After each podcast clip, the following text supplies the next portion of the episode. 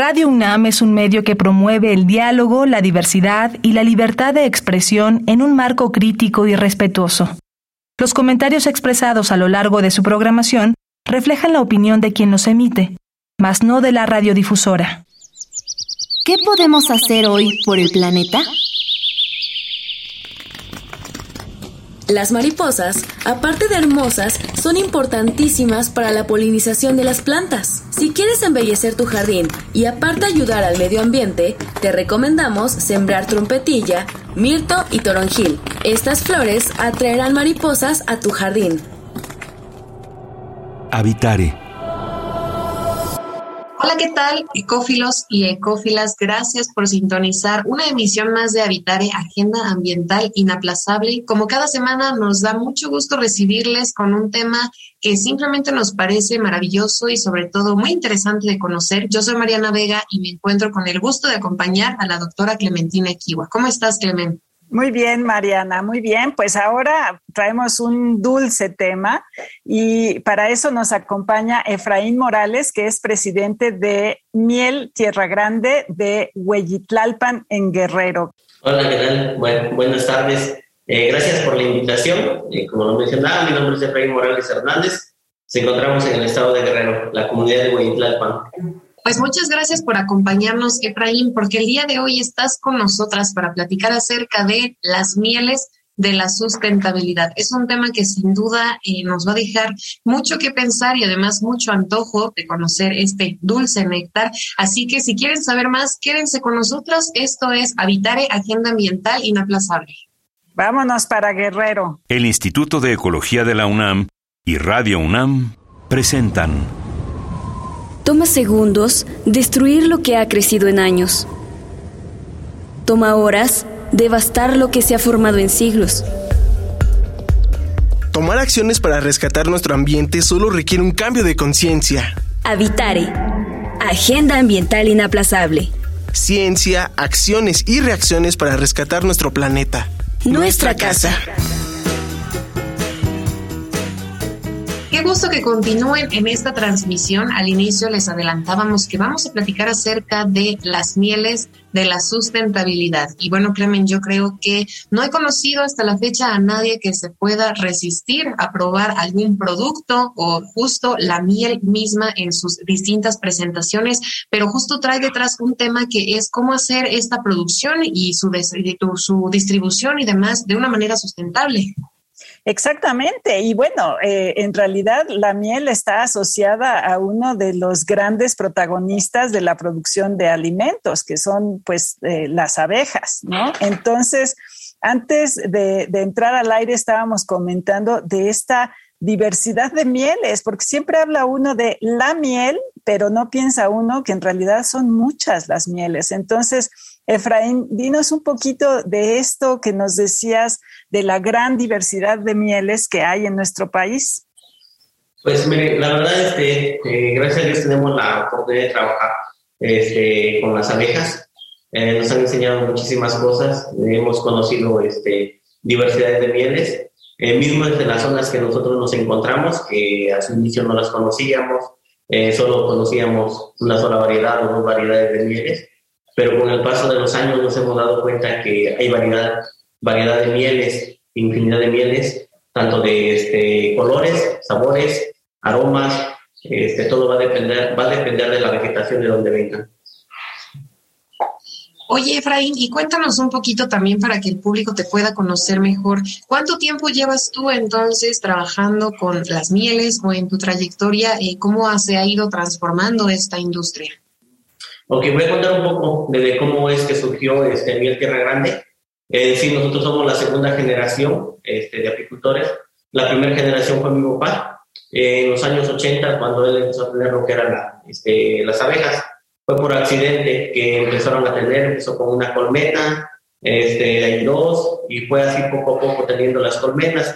Si habláramos un poco de la apicultura en esos años, en los 80, era una este, apicultura muy este, amigable con, con, las personas, no se hablaba de que eran malas, sino que cualquier persona podía tener sus abejas dentro de, nosotros llamamos los patios, corredores al lado de la casa, este, podía tener sus abejas y eran muy dóciles. Entonces, quien inició la apicultura es mi papá en los años 80.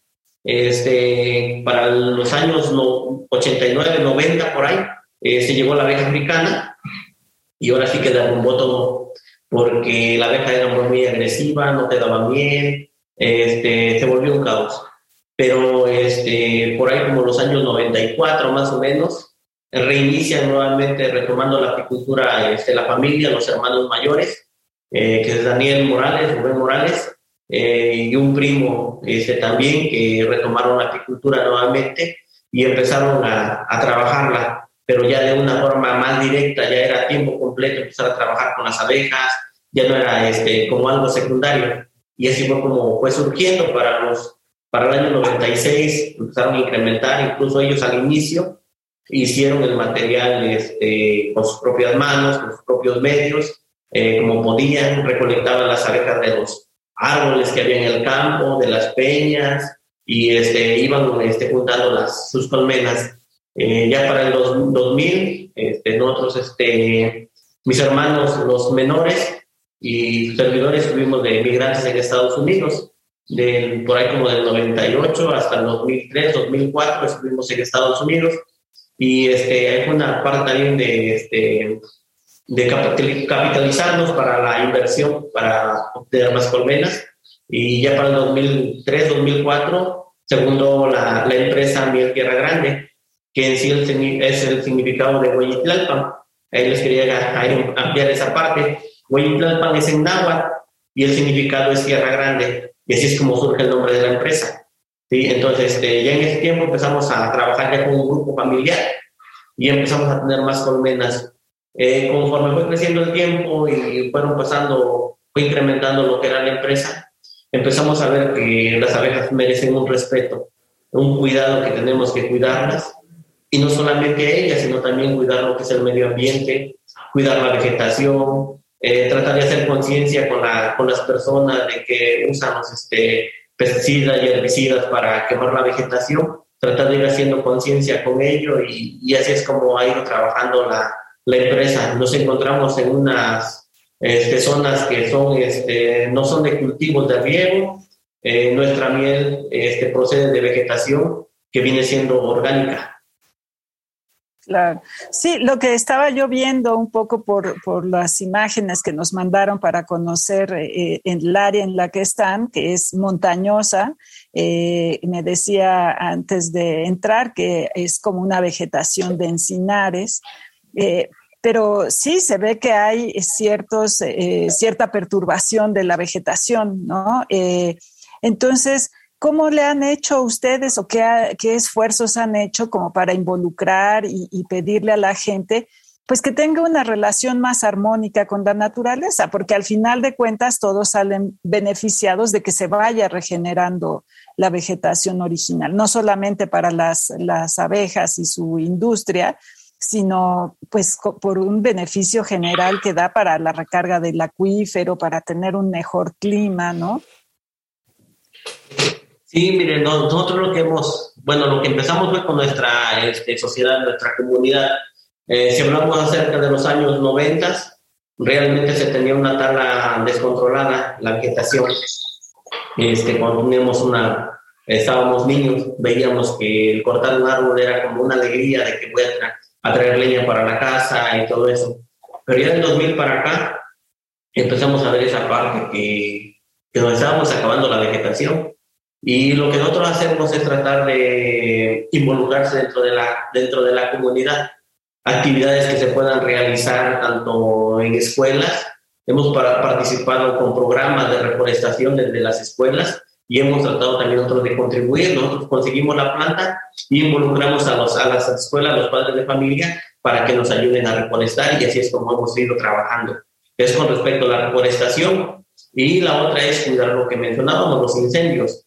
Si nosotros aquí en la, el área, porque aquí por las comunidades cada quien tiene su, su perímetro de vegetación o de, de, de, tierras, si cada comunidad y nuestra comunidad, pues nuestra área que nosotros tenemos, pues no dejamos quemarla. O sea, en cuanto vemos que hay un incendio, inmediatamente es sofocarlo. Y esa parte nos ha ayudado en la vegetación que nosotros tenemos, pues se ha recuperado este, A lo mejor no como la que teníamos en los 80, ¿verdad? Pero sí la hemos mantenido de que no se vaya degradando, que se pueda sostener, que tengamos esa vegetación. Y es como nosotros vamos contribuyendo en nuestra sociedad, en nuestra comunidad. Y ahora lo que estamos haciendo es replicarlo en otras comunidades, como platicando con la gente, con las personas que nos rentan los terrenos, tratar de platicar sobre que hagan conciencia, de no, de no quemar, incluso de, de no usar los, este, los herbicidas. Entonces es como vamos haciéndolo. No es fácil, porque es cambiar una, una costumbre, este, una, ¿cómo lo puedo explicar? Una este, herencia que se ha venido heredando de que pues no cuidamos esa parte.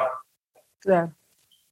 Me parece muy interesante y sobre todo maravilloso lo que dices, Efraín, esta idea de involucrar también a la sociedad en este tipo de prácticas, ¿no? Me puse a pensar antes de comenzar en este programa que hace algunos años vi una película que se volvió muy famosa que hablaba acerca de los derechos de las abejas, ¿no? Una de, animada y que además fue todo un revuelo porque creo que es de los primeros intentos que tenemos de respetar algo que tú mencionabas hace un momento, que eran los derechos y pues eh, justo respetar a las abejas, ¿no? Que forman una parte muy importante en, muchas cuestiones. Y me gustaría preguntarte en tu experiencia cómo es que la gente responde al involucrarse en este tipo de actividades y cuál es la importancia que tiene para preservarlo a futuro, porque como bien dices, si hay algunas áreas que a lo mejor no se pueden recuperar, pues evitar en medida de lo posible estas acciones, por ejemplo, de quema, ¿no?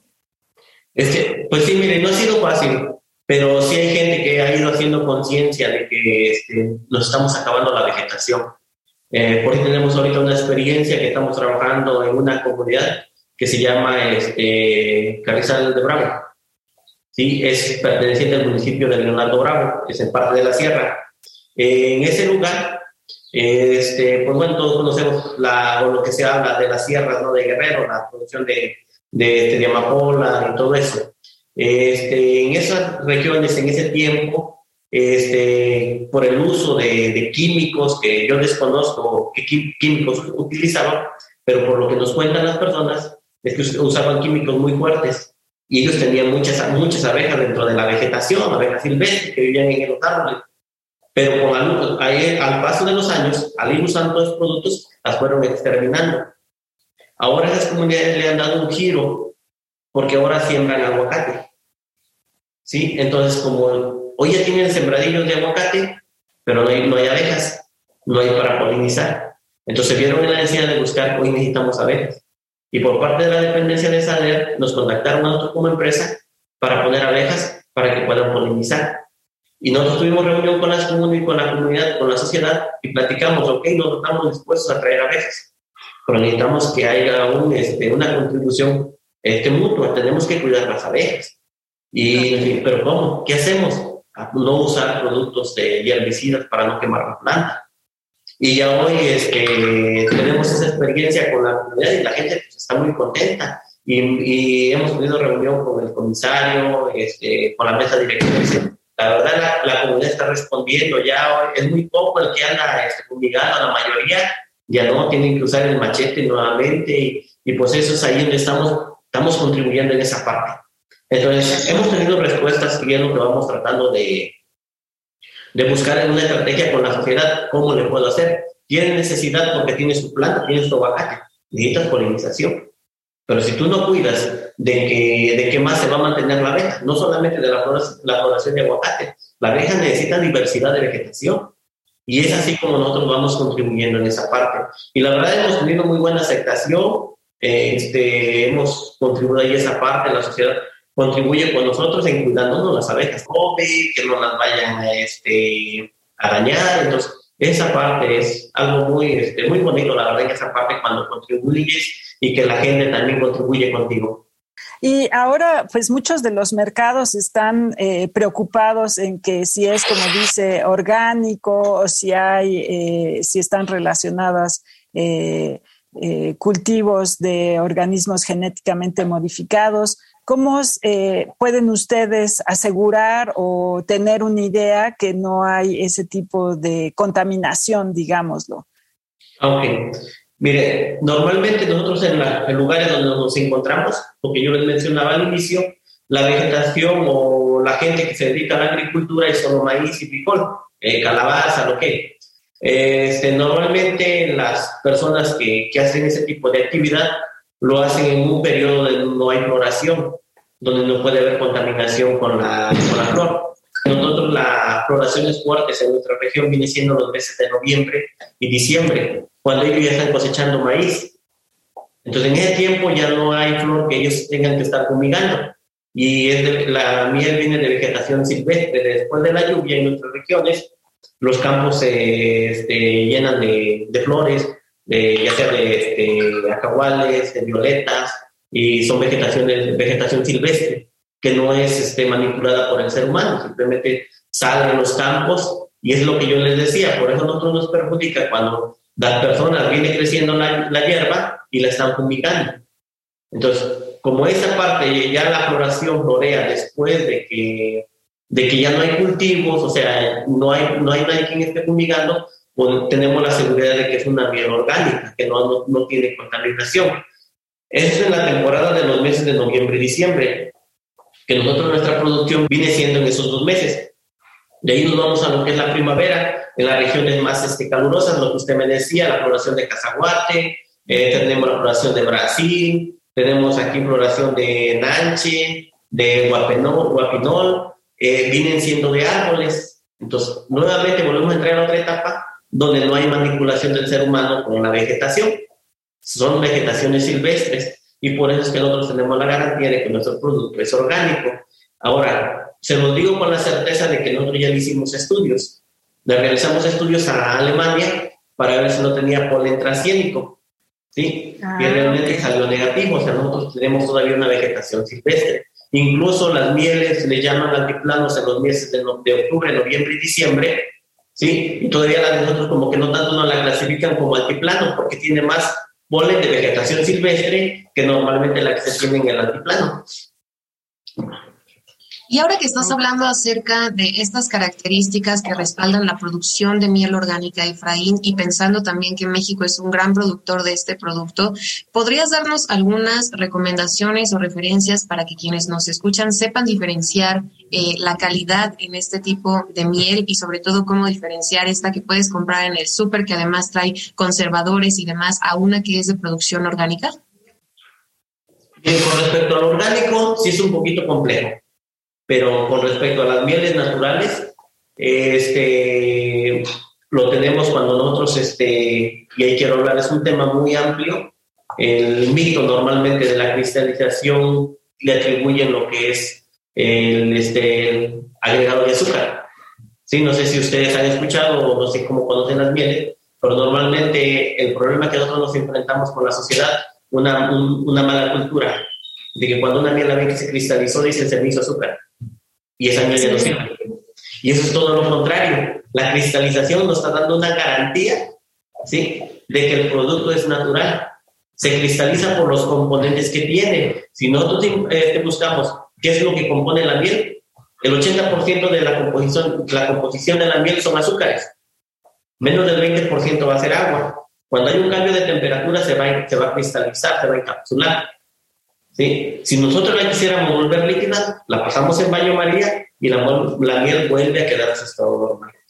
¿sí? Entonces, una de las garantías es la cristalización. La otra es que compremos un producto que tenga un etiquetado, este, eh, que, tenga la, etiqueta, nombre de la empresa, más o menos de qué, este, de, qué, de qué región es y todo eso. Y eso nos vamos a dar cuenta realmente la, este, que sea una miel pura. Lo que yo le decía, por ejemplo, nosotros tenemos, este, ¿no va a comprar de, de, Tenemos la, nuestra etiqueta, pero aparte nuestras instalaciones contamos con un certificado por parte de SINACICA. ¿sí? Por si, miren, aquí les voy a mostrar, nosotros tenemos nuestra miel, nuestra etiqueta, y tenemos nuestra contraetiqueta, ¿sí? Y aquí tenemos un sello, ¿sí? Que es por parte de Senacica. Nos da una certificación la tenemos que renovar cada año, donde nos verifican que las instalaciones cumplan en lo que es la inocuidad, este, que cumpla con lo que es este, los estudios, le hacen estudios a la miel que no esté adulterada, ¿sí? y este, las instalaciones y que las abejas, qué productos estamos utilizando para, para las enfermedades.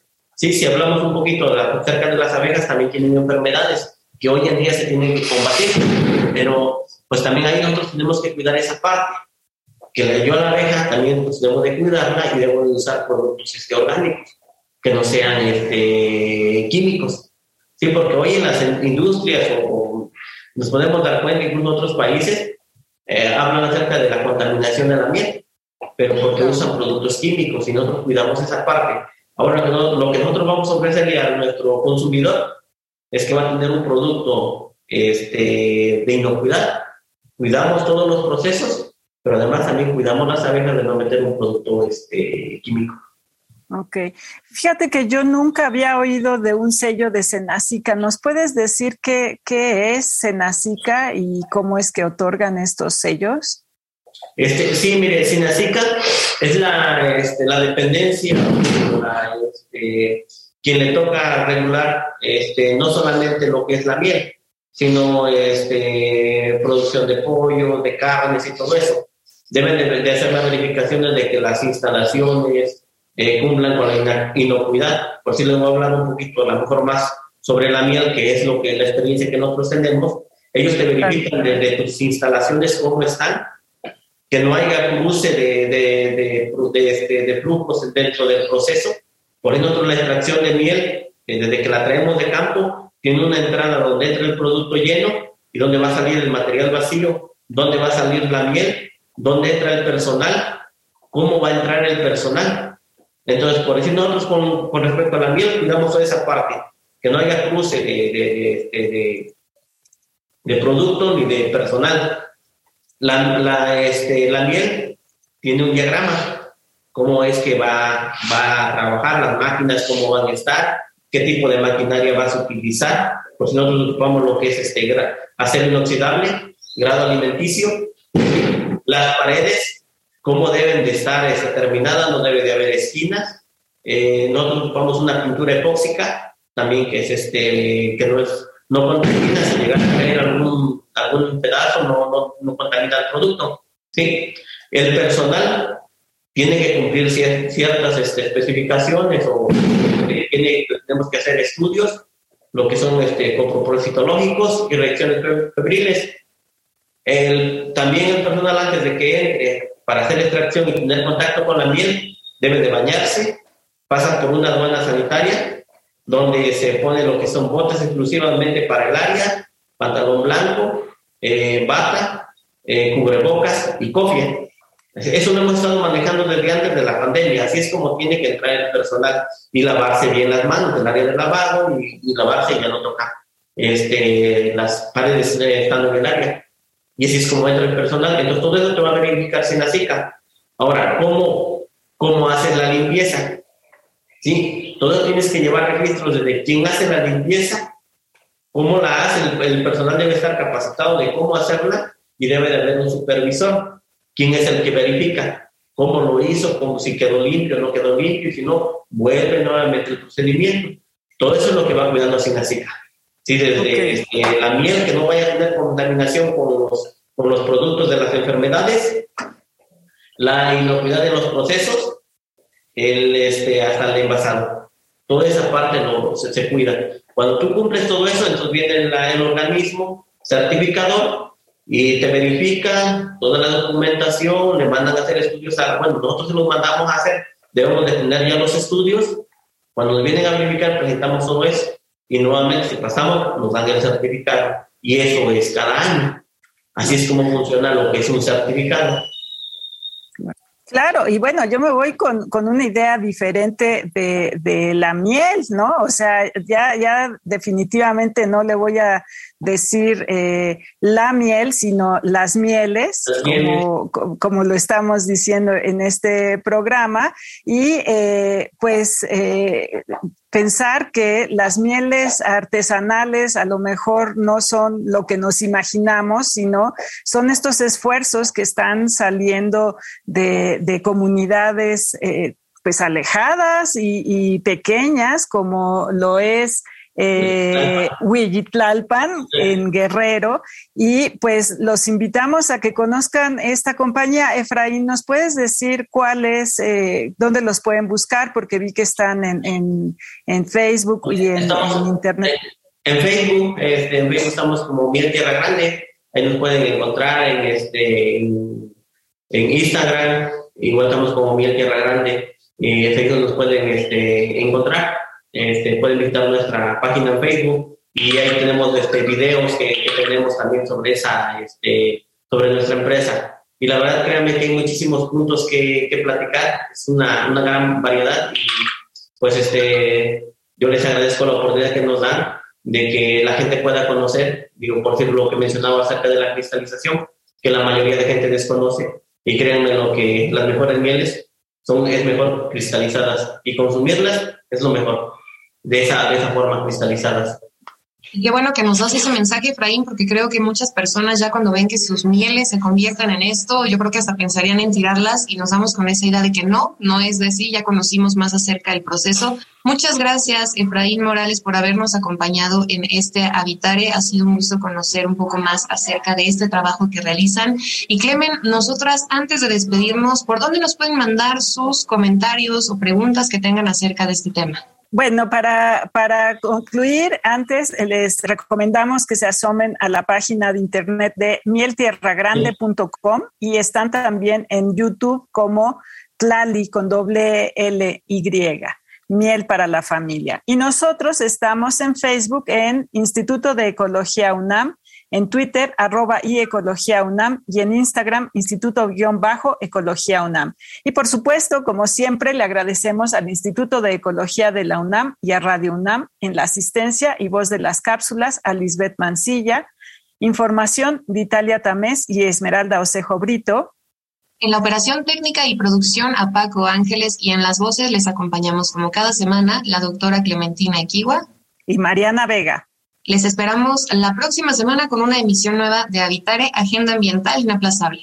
Hasta la próxima. ¿Qué podemos hacer hoy por el planeta? Al realizar las compras es fácil distraernos con tantos productos en el escaparate y terminar comprando cosas que no necesitamos realmente. Muchos de estos artículos al final terminan en la basura, contribuyendo a la contaminación. Planificar tus compras antes de salir puede ayudar al medio ambiente al evitar el desperdicio excesivo. Visita ecología.unam.mx para obtener más información sobre el tema de hoy. Y si quieres escuchar todas nuestras emisiones, entra a radiopodcast.unam.mx. Radio UNAM y el Instituto de Ecología de la UNAM presentaron Habitare, Agenda Ambiental Inaplazable